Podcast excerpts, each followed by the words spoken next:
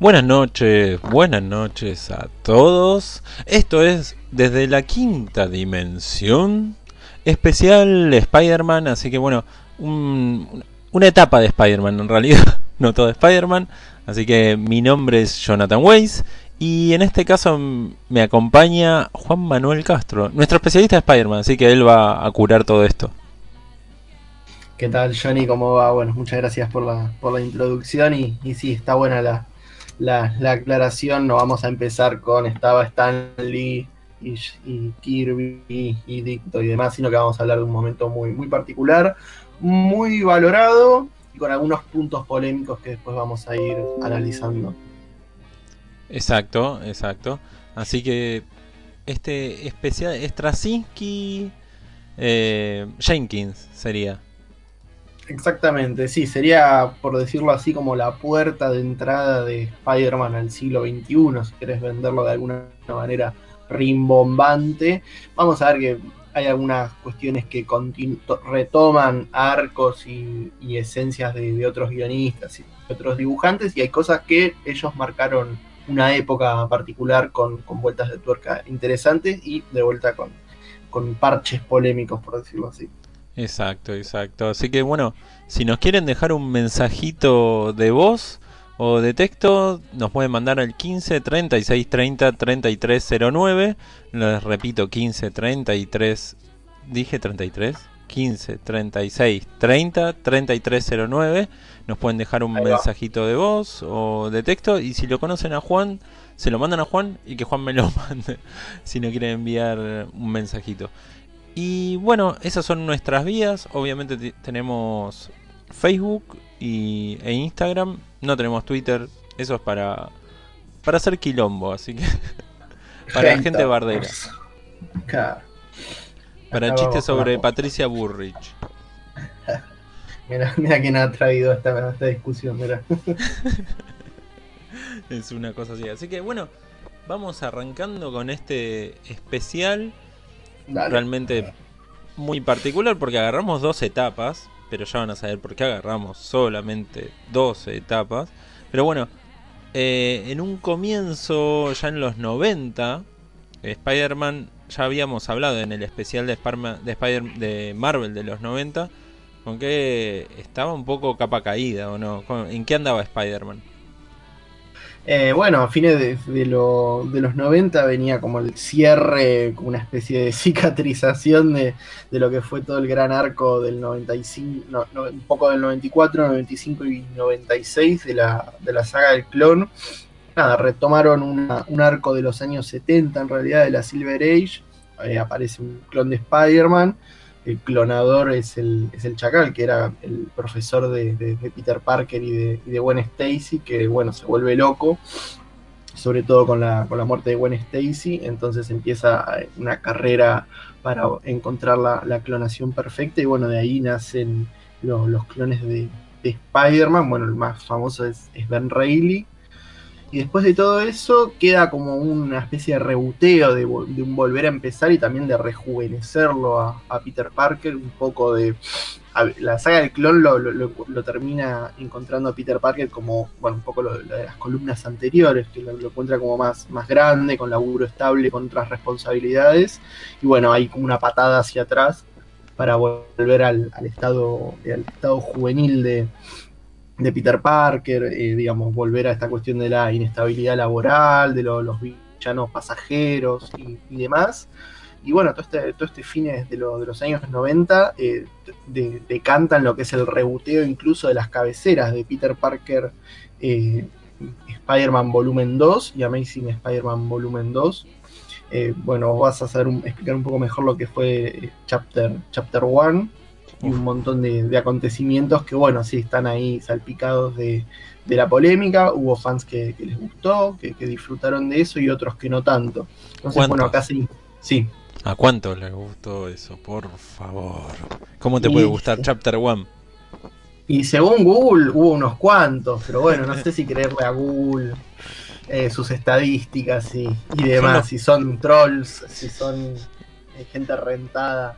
Es- Sí, son, son trolls seguros eso, porque no. Son los, los trolls de Marquito, loco. De Marquito Claro, Peña claro, que, de Mar- que dicen que le gusta saludo. Chapter One. Chapter One, a- les voy a explicar un poco. Sí.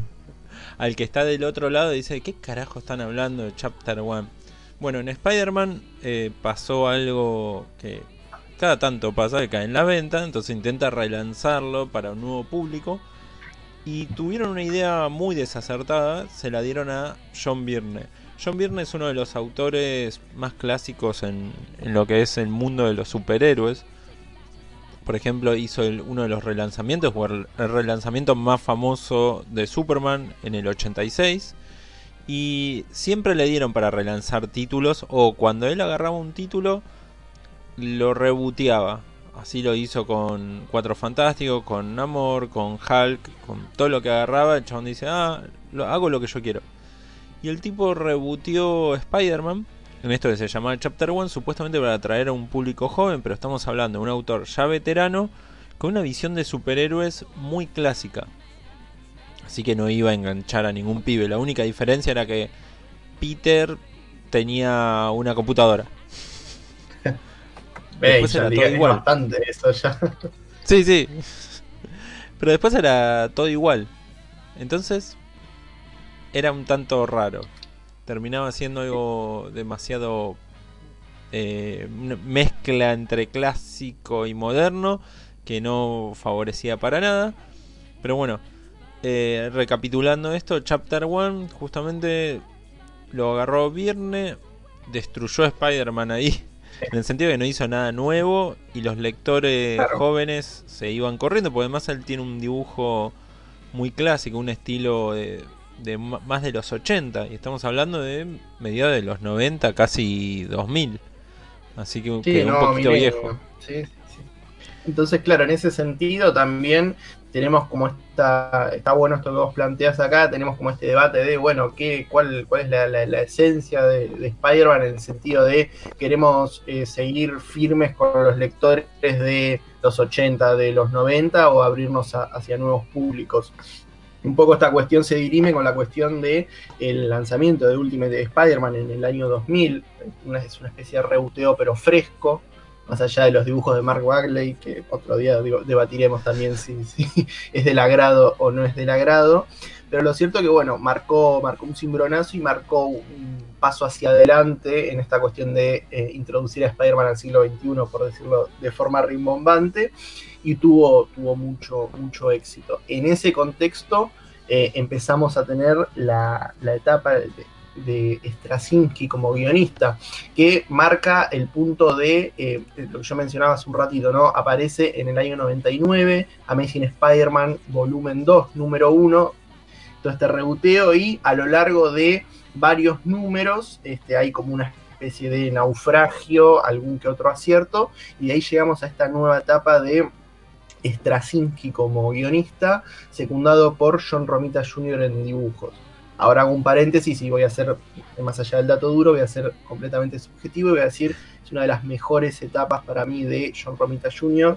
Este, la- es un disfrute total el dibujo desde lo anatómico, desde lo narrativo, desde las estructuras de perspectivas, edificios. Bueno, se, se disfruta mucho la ciudad de Nueva York y digo todo esto porque el Amazing Spider-Man número 30 del volumen 2, que está fechado en junio de 2001, ya arranca con, el espíritu clásico de, de Spider-Man. Las primeras páginas encontramos que Peter es de noche, Peter está como medio que está dando vueltas como un pollo al espiedo, no sabe qué hacer con su vida, entonces, ¿qué, es lo mejor que él sabe hacer en esos momentos? Calzarse el traje con los lanzadores y salir a la, a la Nueva York eh, nocturna para recorrer y reflexionar y demás. Entonces es como una, una puerta que se abre en ese momento para toda la, la etapa que, que vino de, de Straczynski. La verdad que, eh, no, no sé vos lo que, lo que vos pensás, Johnny, pero en este sentido me parece que es, por un lado, eh, fresco, que es esto que se estaba buscando, ¿no? Salir de esta cuestión de poder cicatrizar eh, arcos y años de, de historietas que no llevaban a ningún lado, cicatrizar por un lado eso, y por el otro reivindicar los aspectos clásicos del personaje y de todo su entorno y a la vez introducirlo este, en, una, en una nueva perspectiva. No sé vos cómo lo ves. Sí, justamente Straczynski, eh, vamos a contar para el que no sepa de dónde viene este tipo, Straczynski, además el nombre, si tienen que escribirlo es dificilísimo, además. Es imposible, sí, sí, sí, uno lo pronuncia así, Stras... Exacto, él era el creador de Babylon 5, capaz que alguno lo habrá visto porque lo pasaban en Warner creo, que era como un, Sí. una Star Trek Era moderna. El otro Star Trek, claro. Exacto. sí. Y realmente estaba muy, pero muy bueno. Eh, los personajes crecían, o sea, no, no era algo. Acá me van a matar los fans de Star Trek. eh, algo como repetitivo en un punto. O, o que no, no tiene un crecimiento capítulo a capítulo. Sino, bueno, capaz que Star Trek crecían de temporada a temporada un poquito apenas. Pero siempre se mantenía un poco el status quo. Acá en Babylon 5 pasaba de todo. Cambiaban mucho los personajes. Y él, bueno, venía de Babylon 5 y de Top Cow, donde escribió Rising Stars y Midnight Nation. Eh, la verdad que son dos obras muy buenas. Midnight Nation es una la, mejor obra de él, seguramente. Son 12 números perfectos. Y Rising Star es una muy buena serie de superhéroes. Y bueno, un día lo llamó Quesada, le dijo, che, venite a ser Spider-Man. El chabón no tenía la menor idea si era un chiste o no. Y, y en base a referencias o, o a, a guiones de cómo escribía Ditko Lee o Jerry Conway, eh, él empezó a armar eh, su Spider-Man. Por lo que volvió un poco con el humor que se había ido o era medio pedorro el humor que tenía Spider-Man. Y Fuertes, fuertes declaraciones. Es que durante 20 años no hicieron un chiste decente, creo. y también algo que cambió, bueno, ahora él era, como decías, profesor de, un instituto, de, de un secundario. eh, creó algunos villanos nuevos y se sacó de encima algunos clásicos. Por ejemplo, él de Venom decía que le parecía absurdo. O sea, es un traje. ¿Cómo un traje puede ser un archivillano? Dice. Claro, es, es interesante eso porque él se sacó de alguna manera eh, una, una mochila pesada o, un, o por decirlo así, un, un lugar común que, que, bueno, años después eh, recayeron muchos, muchos autores y bueno, mirá lo que fue Spider-Man 3 en el cine, ¿no? Sí. Este, eso lo, también lo, lo hablaremos otro día, pero digo, es, es- es como si fuese ineludible la figura de, de Venom y el simbiote, y sin embargo, bueno, Straczynski construyó toda una, una mitología contemporánea de Spider-Man fuera de, esa figura. Sí, planteó, por ejemplo, un villano interesante que al día de hoy lo usan cada tanto, que se llama Morlum, que es como un vampiro energético. Y eh, algo también interesante, una duda puso en que todos, oh, ¿cómo va, ¿cómo va a plantear esto? Y planteó, bueno, ¿y si los poderes de él son de naturaleza mística? O sea, alguna cosa, una, una, una pregunta gigantesca porque cambia todo el origen de Spider-Man. Y también planteó si no hay otros Spider-Man eh, o otras personas con las habilidades de él. Eh, eso fue más o menos hasta el final de lo- la etapa con John Romita Jr., ¿o no?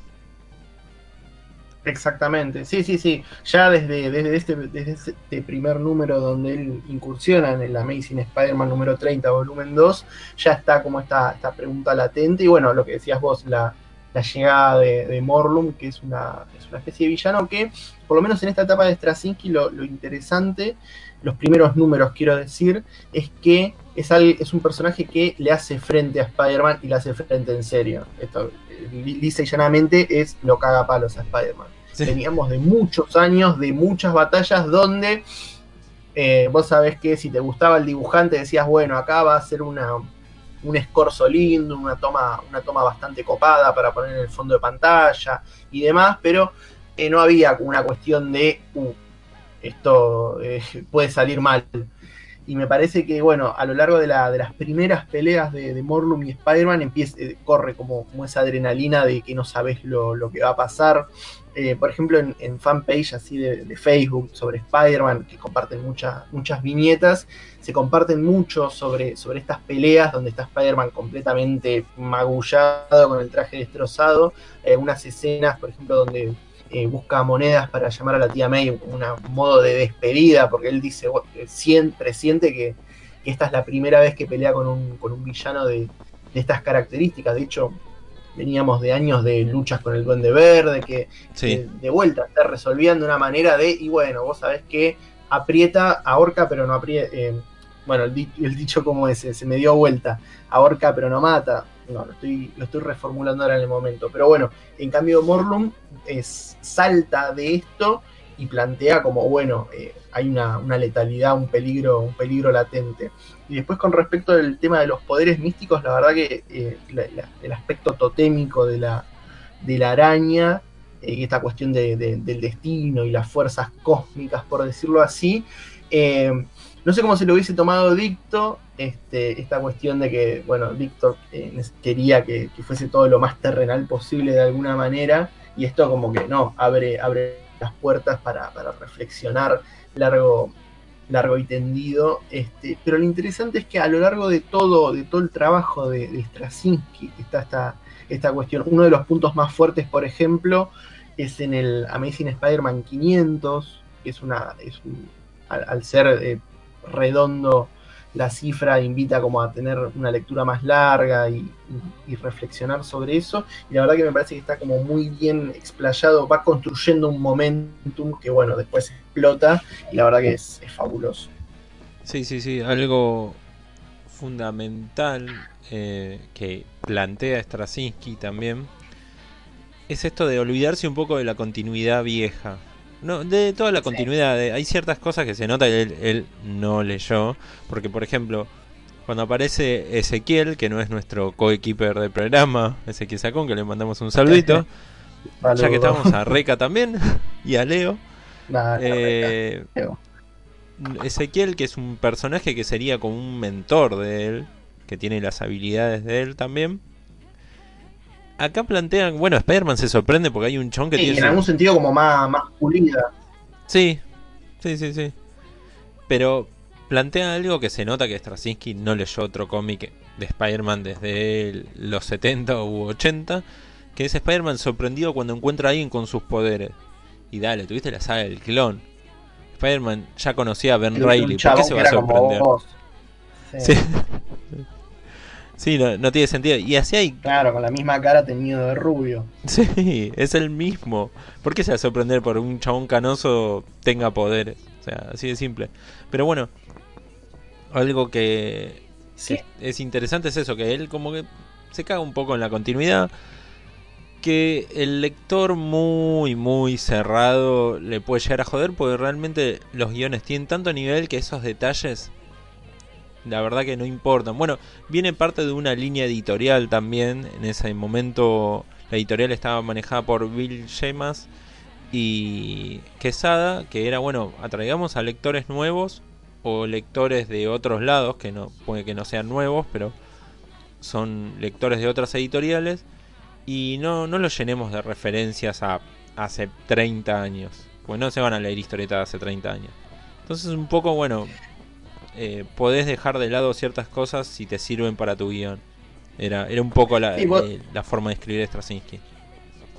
Claro, aparte podés hacer como una contraposición con el presente donde siempre está como esta cuestión del fanservice, esta cuestión de agradecer lo- lo- los guiños, no sé si en una viñeta aparece, no sé, el Spider Boogie, decís, uh, mirá, qué genial, y, y es como que cada uno de los detalles. En ese momento creo, eh, lo, lo- lo recuerdo por, por haber leído medianamente en paralelo a, a la salida de, la- de las ediciones originales, lo que fue acá la- las ediciones de Comics Cono Sur, que había como un poco esta cuestión de entre más fresco mejor. Eh, sa- sacando de Spider-Man, recuerdo, por ejemplo, la de- que con esta cuestión de lo fresco y, y qué sé yo, la fisonomía de, de Guepardo, de Lorenzo, que era como, como un chabón canchero, con una chivita, qué sé yo, que no, que no tenía nada que ver con el, con el, con el Wolverine capaz de los 80, que estaba con el puro, con el habano. Este, era como, como súper hasta opuesto quizás, pero bueno, sí, recuerdo eh, emocionalmente, no, no, no buscando Wikipedia, que sí, que había como una necesidad de, bueno, vamos para adelante porque, bueno, ya hay décadas encima, que no, no, no vamos a seguir robando con lo mismo porque sí, esta vez sí nos fundimos. Entonces fue como un paso, un paso hacia adelante. En cuanto a lo de Straczynski, bueno, vuelvo, vuelvo a repetir, eh, retoma mucho, mucho de la, de la esencia de los personajes y no solo de Peter Parker, sino de, del entorno. Y me parece que otro de los grandes aciertos de, del laburo de Straczynski es eh, incursionar en, bueno, qué pasa mientras, mientras Peter Parker está sin el, sin el traje, sin el, sin el disfraz. Y esta cuestión de lo que me mencionaba hace un rato, el tema de su rol como docente, me, me, me pareció, lo hablábamos fuera del aire, me parecía como muy interesante porque de alguna manera lo hace, entre comillas, crecer a, Peter Parker, pero consolida la esencia, no lo corre del eje, no lo pone en un lugar que no tiene nada que ver y que es incómodo. Y sobre todo esta cuestión de eh, esta cosa del superhéroe de barrio, por decirlo así, esta interacción de él con, alguno de los niños a lo largo de las historias se va, se va desarrollando, algunos de los chicos del barrio que tienen problemas concretos, como no sé, hermanos más grandes metidos en el problema de la venta de drogas o la inseguridad o lo que sea, eh, aborda eso y la verdad que le da un aspecto eh, terrenal y cotidiano que convive con esta cuestión de lo superheroico que para mí la verdad que fue como muy cuando lo leí era como lo, leía con deleite. Sí. Sí justamente eso que decís de, del disfrute.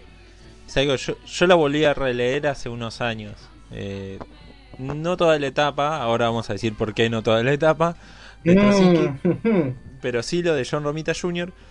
Y se mantiene muy actual. Cosa que no pasa con muchas historietas de hace 20 años. Así que. Sí, si te lo pones a pensar, lamentablemente sí, ya tienen 20, sus 20 añitos. Uno cree ¿Sí? que no, pero sí. Sí, sí, es increíble embargo, que tenga tanto tiempo. Sí. Pero se mantiene. Sí, Eso es lo particular. Es, es, algo muy, muy interesante cómo se mantiene el estilo. Y hay un número, el 36, que es muy especial porque, bueno, oh. conmemora eh, la caída de las Torres Gemelas. Ahí me pareció medio pucherito. no sé a vos. Sí, sí, sí, sí. Bueno, recordemos que el, el atentado a, la, a, las Torres Gemelas fue, bueno, el 11 de septiembre de 2001 y este, este Amazing Spider-Man sale en diciembre sí. dos meses y pico, tres meses. Cuentan que, que, en la trastienda, bueno, John Romita estuvo recorriendo la, la zona del Ground Zero después de, del atentado, se documentó con muchas fotografías del antes y el después. Este, eso por el lado técnico, por decirlo así, que es eh, impresionante. Las, las, escenas son. Eh, arranca, bueno, es una, es una página. El, el comienzo es una, una página doble de Spider-Man agarrándose la cabeza Mirando hacia el lugar donde estaban las torres gemelas al instante de que, hayan caído. Y, y bueno, este, después de ahí hay una, una, viñeta muy, muy icónica que es una, una pareja corriendo, alejándose. Eh, que, y aparece Spider-Man y ellos le preguntan como, bueno, pero ¿dónde estabas? ¿Qué, qué, qué hiciste? Que, que, no impediste que pasara esto y, y el Spider-Man se queda como callado, como bueno, y ahí empieza una especie de monólogo es como una rumiación más que, un monólogo que, que, está como rondando. Y la verdad que sí, es lo que decís vos, es, es puchero, eh, marca también eh, un momento y una época, este, el fin de, del año 2001, porque después de ahí en adelante vino toda una carrera armamentística y bélica por parte de, del gobierno de los Estados Unidos, eso aparte, pero en ese momento particular sí era una especie de rumiación de... Eh, a mí lo que me sorprendió de eso, de esa historia en particular, es el concepto que quería exponer Straczynski sobre la maldad. A mí eh, en particular me hizo mucho ruido sí. el momento, las viñetas donde aparecen los, los grandes villanos de, de, Marvel, de la Casa de las Ideas, eh, Doctor Doom, Magneto y demás, como, como ellos diciendo, uh, pará, estos son peores que nosotros. Y para mí, eh, está bien porque era un momento muy particular de, de, de, la historia y de la cultura y demás, pero capaz que esas viñetas las podés obviar. No, no sé, siento que viendo, leyéndolo de hoy es como tomar a, aprovechar el dolor del lector para tomarlo de tonto. Me parece que eso no es algo medio desacertado. Sí, Después el resto sí. sí es verdad. Sí. Encima, algo que, que plantearon, bueno, Straczynski, cuando le dijeron, che, ¿qué es esto? Está Doctor Doom llorando. Exactamente. Y era como, bueno, obvio, eh, está llorando, pero es una representación, dice él. No es Doctor Doom, es, es, la representación de los villanos en Marvel. Y es como, bueno, loco, es peor. o ni siquiera es uno. Claro. O sea, es, lo que planteas es que los villanos lloran este acto porque es demasiado hasta para ellos. O sea, demasiado. Y además viniendo de un personaje que es un dictador de un país. O sea, Sí, más, no, que, no, es un que atentado, más que un dictador, es un atentado de un país. Es peor que tener un dictador toda tu vida. Claro, es lo que hablábamos en la, en el- en la, en la- en la columna anterior sobre, sobre Spider-Man. Es como tocarle el culo a los Estados Unidos está muy mal, pero bueno, que haya que, Estados Unidos apoye dictaduras en Latinoamérica, en Oriente y demás, bueno, ahí es discutible. Y es como, ahí entra lo ideológico y, y demás, pero sí es como, esto que te digo, es como, no aproveches el dolor del lector para, para, para tomarlo de tonto, para, no sé, hacerle analogías como muy, muy, muy tontas que no van a ningún lado. Y lo peor es que envejecen mal y, lo, y nosotros podemos tomarlo 19, 20 años después y decir, che, ¿qué pasó? o sea, ¿en Exacto. qué estaban pensando? Y es muy loco, porque también, como está esto, esto que es insalvable, hay como una especie de apología o de elogio a eh, los bomberos, el personal médico y demás, que es muy loco porque, bueno, en el contexto que estamos viviendo ahora, por toda esta cuestión de la pandemia del coronavirus y todo, tiene como algo de, vigencia. Pero de todas maneras, eso me parece que sí, que es un acierto, que está bueno, que, que no sé si está bueno, es necesario, o, o no está mal por lo menos, que se haga esa, esa apología, esa cosa de, bueno, nosotros, el hombre araña, eh, los X-Men y demás, está bien los héroes, pero bueno, los héroes son, son ustedes y, y demás. Eso está bien, me, me parece que la historia debería haber girado más en, en ese sentido, de, de elogiar a la gente que estaba en el, en el frente, bomberos, personal médico, personal de seguridad y demás. No hacer esta cuestión de qué es la maldad. Es como, Sí. no sé, no, no era el momento. Era Pero el resto medio sí. raro. Pero bueno, Claro. después de, de este Sí. número eh, polémico y de homenaje, sigue lo que sería la saga de Ezequiel, que es este personaje que, que apareció. Bueno, tenemos la saga de Morlum y Ezequiel, que es este mentor, intentando aclarar por dónde viene esto de, de Spider-Man, si es algo místico o no. La madre en coche. o sea, no. Claro. Esos misterios de serie de televisión. Porque piensen que eh, Straczynski escribía pequeños arcos con un subplot por detrás que era todo lo de Ezequiel.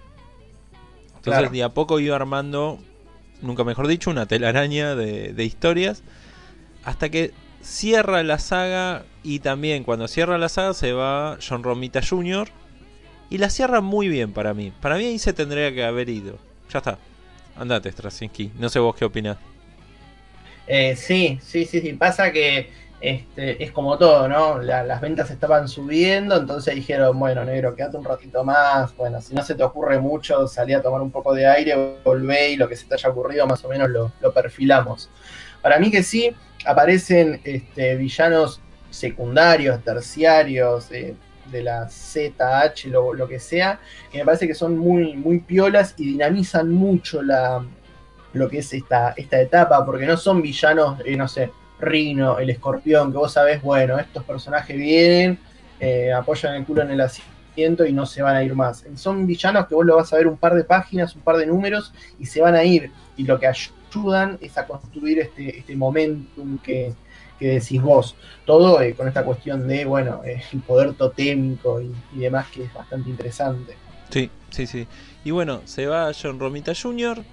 y arranca Maggie Deodato, un dibujante que a, mí no me gusta, no sé a vos, que es como intenta hacer anatomía y hace personajes hiper grotescos con fotografías. Y Es- Eh, a mí lo que me gusta es la oscuridad de los dibujos, pero... eh, no tiene nada que ver con Spider-Man.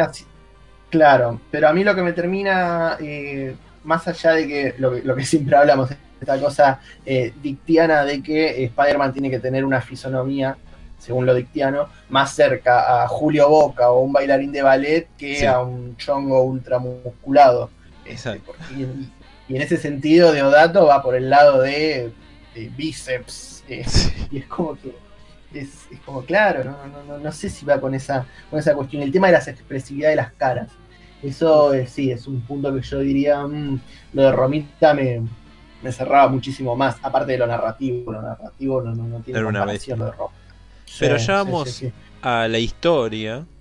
Pecados del pasado se llamaba así.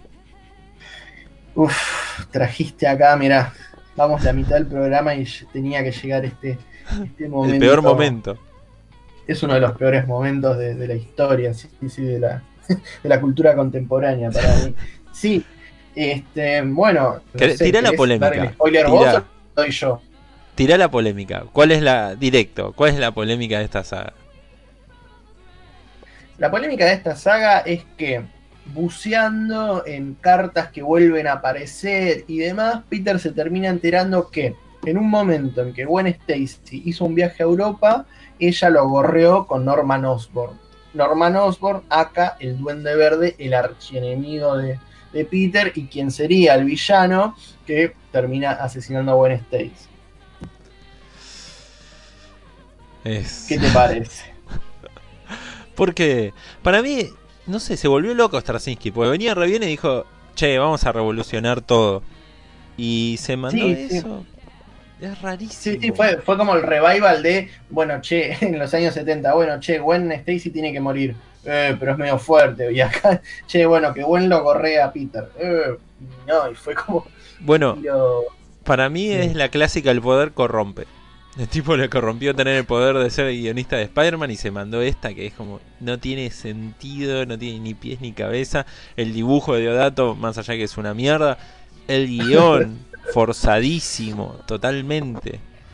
Y se Eh, nota que sí. no gustó tanto porque cambian eh, rápidamente. Termina esta saga y ya se, si no me equivoco, ya se va Mike Diodato y arranca Ron Garney.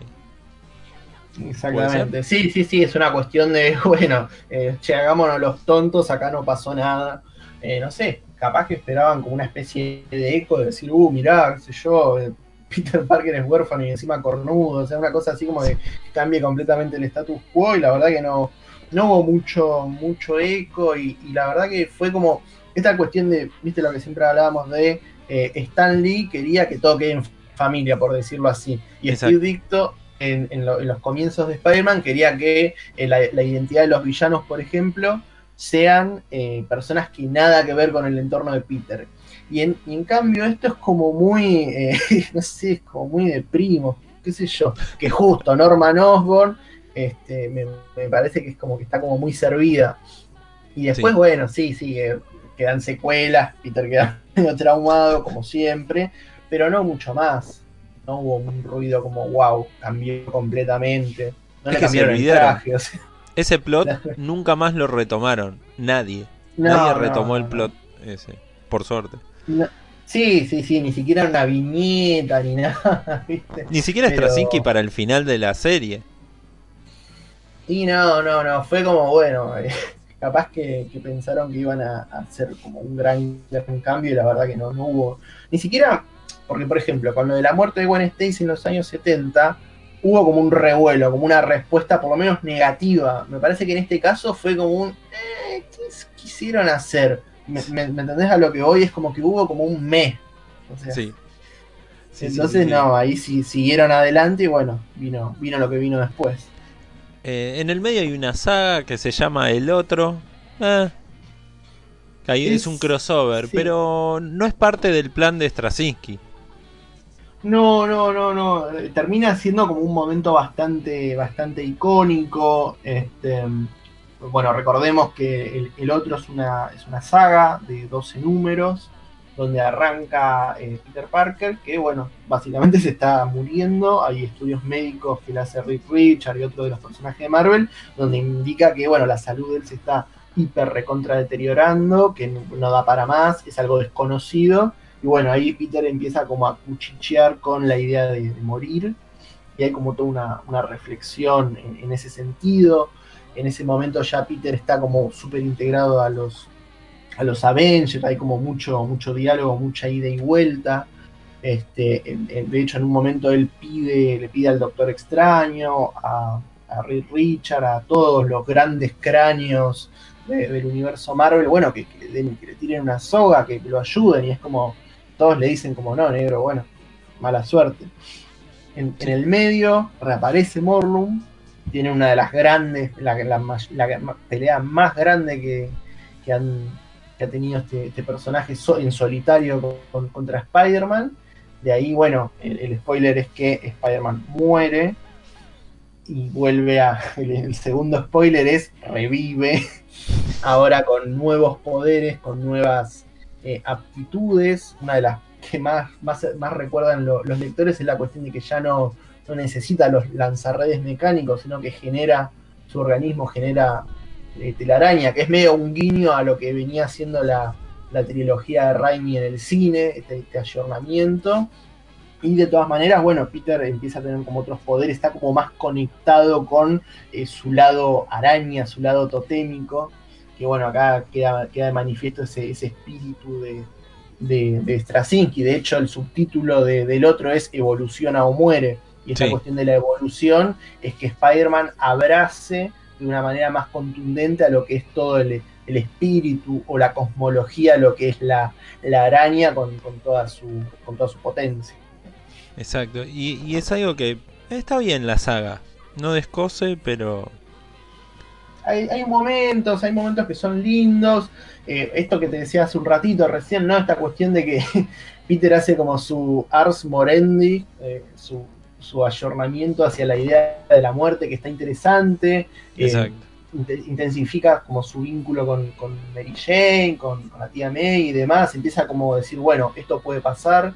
Eso, eso es interesante. Y después lo otro, bueno, está la, cuestión de que en el momento, la primera vez que lo leí, era como muy impresionante la, pelea con, con Morlun. De hecho, está, está interesante porque la primera página es como eh, Peter despertándose, qué sé yo, chichoneando con Mary Jane y qué sé yo. Y bueno, y los, los subtextos son como, bueno, que, nada, o sea, todos nos levantamos todos los días y hacemos nuestras cosas. No ahora porque hay pandemia y todo es un desastre, pero bueno, antes de la pandemia, y hacemos nuestra vida y, como que él reflexiona con esta cuestión de, y la verdad que nadie está todo el tiempo pensando de, uh, capaz hoy me muero, porque si no nadie, nadie haría nada. Entonces, bueno, a partir de ahí eh, se lanza todo y bueno, Morlum... Eh, eh, ahora que lo pienso, algo que no me gustaba mucho de Morlum era que era muy androide, era como muy, oh, tengo que matar a Spider-Man, no sé qué, y era como medio inexpresivo. No tenía mucha personalidad. Era como un ni, claro, sí, sí, sí, sí. Paréntesis, creo que de alguna manera, esto es un spoiler más cerca en el tiempo, con la cuestión del arco de Spider-Verse de Dan Slott y demás, capaz que intentó darle un poco, pero sigue siendo como parco, frío, que no es algo malo de por sí, pero es como que no hay, es como, no sé, es pura pulsión, es pura, pura pulsión de muerte el, el, personaje. Es como, bueno, tengo que comerme a Spider-Man, tengo que robarle su energía vital, y porque sí, porque bueno, yo soy un vampiro, él es una araña, bueno, es como como muy en ese sentido, que como que no cautiva mucho, tenía como todo el, potencial por esta cuestión que, te decía hace un rato, es el, villano que en mucho tiempo lo, puso para, para, hacer un chiste malo contra las cuerdas, porque después los otros villanos eh, de, fines de los 90 era como, bueno, nos golpeamos un poco y ya está, pero Morlun marca, marca eso. Entonces era como el, indicado, el chosen one, que lo deje ahí en tendido en el hospital a Peter. No, no quedaba otra. Exacto. Y ya pasando, ya llegando al final de su etapa, en el medio del crossover de Civil War, bueno, como todos sabemos, revela eh, que él es Peter, que Spider-Man es Peter Parker. Está bien manejado, la verdad que Straczynski lo maneja bastante bien eso. Termina en Cana, Back in Black, si no me equivoco, ahí sí con Ron Garney. Una saga que está bien. Levanta un Sí, es interesante. Sí, o sea, está bueno porque eh, cuchichea con, esta idea de, bueno, eh, Peter Parker, eh, cuando se pone la máscara, es Spider-Man y tiene como esta moral de, qué sé yo, desde no matar hasta un montón de, otras cuestiones y es como, bueno, ¿qué pasa si a la brújula de Peter Parker Spider-Man la hacemos mierda? y el tipo queda librado a, sus pulsiones, a sus enojos y demás, que bueno, es la simbología ¿no? de, del traje negro. Y es, interesante, a mí lo que me, gusta mucho en la, de las historias de, de Spider-Man es cuando se mezcla esta cuestión de villanos terrenales, por ejemplo, Kingpin. Kingpin es un mafioso, tiene, tiene su gente, su- sus laderos metidos en todos lados, y básicamente un poco, buena parte de Back in Black la va de eso. Eh, Kingpin se entera que Peter Parker es Spider-Man, entonces quiere hacerlo cagar a él y a su familia. Y obviamente eh, recurren al, al, al recurso de, que, bueno, la tía May liga un balazo, está ahí medio entre la vida y la muerte, y entonces, bueno, Peter eh, se le rompe la brújula porque es como, bueno, luego, una de las pocas cosas que me importan en la vida, me la tocas, entonces, como, ¿cómo es esto? Entonces ahí él empieza a buscar, se empieza a, meter, a, buscar para decir, bueno, Kingpin, ¿qué onda? ¿Qué estás haciendo? Y la verdad que cierra muy linda, muy interesante con, la, con esa pelea de, Peter y Kingpin. No es, no es Spider-Man, es Peter. Eh, Spider-Man se mete en la, en la cárcel donde está Kingpin. Y bueno, ahí en el, en el patio principal está la ronda de los presos, está Kingpin esperándolo. Entonces agarra a Spider-Man y bueno, se saca, se saca la máscara y es como, bueno, esto es personal. Y es una, es una pelea muy, muy buena. Y spoiler, me, me gusta cómo se resuelve, porque vos decís, bueno, vienen construyendo como el momentum de que es un Spider-Man desquiciado, que va a romper todo. Y sin embargo, como que en el último minuto le pega una buena cagada a palos, está muy bien dibujada, muy bien narrada, y al final como que bueno, se frena. Y vos decís, uff, este es, es- es como bueno, es como una de las esencias, es como uno de los aspectos principales de Spider-Man, esta cuestión de frenarse a- antes, antes de que sea demasiado tarde. Y es interesante. Y esa resolución da camino a eh, One More Day, que es como ya el la- empezando la despedida de- del señor Straczynski. Bueno, antes de comenzar a explicar de qué es One More, One More, eh, uy, De- One More, One Day. More Day. Iba a decir One More Time, pero es el tema de ¿Viste? Daft Punk. Cuando pones en Google es lo primero que te aparece, One More Time. Bueno, Es, es Bueno. un dato irrelevante. sí, pero funciona. Si no se acordaba el nombre del tema. Bueno, antes de comenzar con eso, bueno, vamos a hablar un poco del entretejido editorial. Ya a esta altura Bill Gemas ya no estaba, ya, ya no tenía tanto poder como Quesada. Y Quesada ya empezó a friquear un poco con el poder. Y las malas lenguas dicen que Straczynski no escribió esto, que solo dejó el nombre como, como de cortesía, como los como si fuera, no sé, un caballero, él dice que respetó, él escribió ciertas cosas, pero las directrices centrales de cómo tenía que ser el guion o hacia dónde tenía que ir eran de Quesada. El tipo no se fue enojado ni se peleó de Marvel, pero eh, estaba un poco molesto, pero le da la guita, le gusta mucho la guita. Hay quien no, pero a él. Sí, sí. En DC ha abandonado proyectos. Bueno, en Marvel mismo dejó Supreme Power a la mitad. Es, rarísimo que pase eso en el cómic. En, en DC también, el tipo le habían dado Superman. Le dijeron, escribí Superman como vos quieras.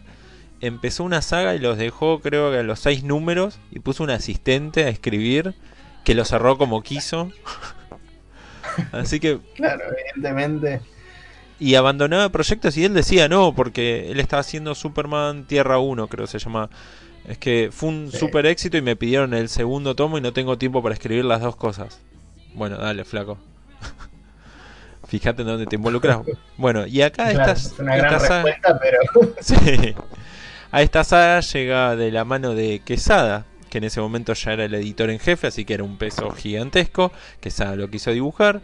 Las portadas muy lindas. El dibujo adentro, la verdad que es muy bueno de Quesada. Pero... Este aquí que hay un problema. De las consecuencias Sí, derivadas dígalo de. Civil War, Spider-Man tiene que tomar una decisión porque la tía May se está muriendo de nuevo. Eh, por un tiro, ¿o no? Le habían disparado. otra vez. ¿Era un francotirador o no? En realidad. Había un, un- un francotirador, se había apostado en, en- en la casa de enfrente donde estaba guareciéndose Peter, Mary Jane y la tía May, que como consecuencia de todo el revuelo de, de Civil War y porque la identidad de Peter era pública, entonces el Kingpin manda a este francotirador a que, lo, a que los espíe, dispara, a Peter se le activa el sentido arácnido y entonces él la salva a Mary Jane, pero no se da cuenta de que también estaba la tía May. Entonces, ¿quién liga el tiro? Este, bueno, y ahí, y ahí empieza todo el, todo el rally. Sí, sí, sí, sí, un pequeño detalle. Entonces Peter no sabe qué hacer hasta que se comunica el 0800 Mephisto y le Mephisto, qué porquería esto, esto de resolver las cosas con pactos. Bueno, hacemos un pacto con el diablo. Te hago una pregunta, Johnny. Sí. Antes de, de- de este evento, que es que fue rebautizado por, lo- por los lectores como el Mefistazo. Antes del Mefistazo, ¿qué rol ocupaba Mephisto en el universo Marvel? ¿Ocupaba algún lugar? Básicamente, a secas de la pregunta. No, era un villano donde ocupó mucho tiempo, mucho lugar durante los 70, que era un villano de, de Silver Surfer, por ejemplo. Y, Sí. y después aparecía cada tanto, era un villano que daba vueltas y atraía a alguien al infierno o mandaba a un hijo como Bloodheart, que era eh, ¿cómo se llama? Un villano de Daredevil en un, pun- en un momento. Y aparecía una horda de demonios. Siempre era la misma pavada. Bueno, lo de los pactos con el diablo ya lo hicieron Claro. 10 millones de veces más allá en la historia de la literatura. En los cómics de Marvel ya se hizo mucho. Con otros personajes, con villanos. Entonces era como algo recurrente y que realmente Mephisto hace bastante que no aparecía. Para mí lo eligieron por eso. Que hace bastante que no aparecía, que no tenía un peso, porque realmente no tenía un peso fuerte como villano. Porque si vos intentás modernizar algo, poner de villano al que sería el diablo, es medio Sí, pedorro. sí. Sí, sí, sí, aparte por esta cuestión de que con, con Spider-Man no tenía algo por decirlo así. Es como tener un villano que se llame eh, Señor Malo, ¿viste? Claro. Como, sí, obvio, es el malo, es, es el diablo. Siempre me lo vendieron como el malo, a pesar de que sabemos que es bueno. Pero más allá Claro. de eso, siempre tuvo ese planteo, como bueno, eh, aparece, lo cagan a trompada, Thor lo caga a trompada, Silver Surfer lo caga a trompada, viene a asustar, se asustan un poco, Claro. lo echan al infierno, bla, bla. Era como aburridísimo. Y acá Sí. no es que haya sido divertido, sino que bueno, está bien. Pacta con él. ¿Y qué pacta? Para salvar a tía May. Es interesante porque, claro, al toque, eh, cuando se aparece Mephisto, eh, Peter le dice, ¿qué querés? Mi alma, bueno, llévatela. como, bueno, no me importa nada, eh, ya está, estado de emoción violenta, están tirando con de todo. Y ahí Mephisto es como, "Ah, yo sabía que me ibas a decir eso, no, quiero algo más preciado. Algo así, dice, que vos decís como, wow, ¿qué, qué quiere? ¿Qué puede ser más Este, Un demonio, claro, un demonio que vive en el, en el limbo, en el inframundo. ¿Qué, qué puede querer? Plata no va a querer. El alma de Peter no la quiere. Bueno, ¿qué quiere? ¿Qué podía llegar a querer este buen señor llamado Mephisto, que no es Magnus? Este, eh, nada más ni nada menos que el matrimonio de Peter Parker que tenía con Mary Jane Watson. Y ahí puede Ese dar un. fue el gran, el gran, la gran idea del siglo XXI para, para ¿Puedo dar un, paréntesis ahí aclarar por qué es ese pacto? Sí, obviamente. Toda esta fantasía de. No fantasía, esta realidad del cambio de Spider-Man, de hacerlo madurar, de bla bla bla. Bueno, desde arriba en Marvel dijeron: no, no, no, pará, pará. Vamos a separarlo. ¿Cómo que, que están en pareja? A pesar de que lo hizo Straczynski, por eso Straczynski mismo salió a decir: che, Claro. no es mi idea. Si yo los traje de nuevo, o sea, yo hice que estuvieran juntos de nuevo. Y según Quesada y otros editores, como Axel Alonso, que era el editor eh, de, de Spider-Man, de los títulos de Spider-Man, los lectores no se identificaban con Spider-Man si estaba en pareja y era adulto. Una pavada gigantesca. Como si alguien antes se identificara con un chabón que camina por las paredes. Pero bueno. o sea, y el contexto va por otro Claro, lado. eso no es como, por... bueno, puede pasar, pero estar casado, guarda. Sí, era como, no, ¿cómo vas a casar a mi personaje favorito? Una pavada gigantesca. y ahí donde decidieron hacer el pacto. Bueno, pierden la relación y te salvo a, a la tía May. Y es lo que decide Peter.